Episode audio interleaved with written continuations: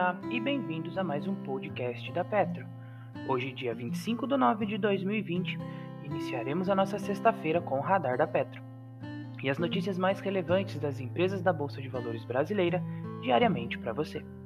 CVC comunicou por meio de fato relevante que tem implementado com sucesso as medidas para reduzir seus custos, além de melhorar a eficiência operacional, preservar seu caixa.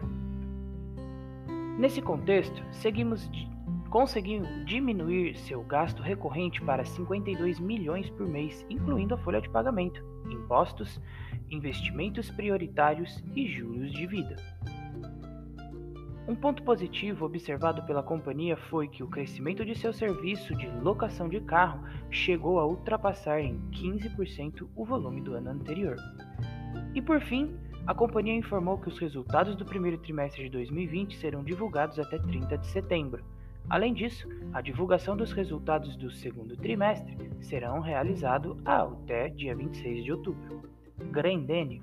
A companhia comunicou que licenciou o uso da marca Azaleia de propriedade da Vulca Brasil para produção e comercialização de calçados femininos em geral no Brasil e em qualquer outro país do mundo, exceto Peru, Chile e Colômbia, pelo prazo de três anos.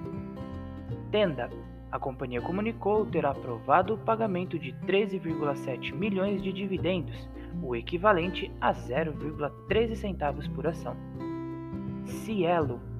A companhia comunicou a aprovação de Fernando Pinto Lima como diretor estatutário da empresa Lima desenvolveu toda a sua carreira na área de pessoas e cultura, dispondo de sólida experiência em transformação cultural, estruturação de negócios e processos de turnaround. JBS.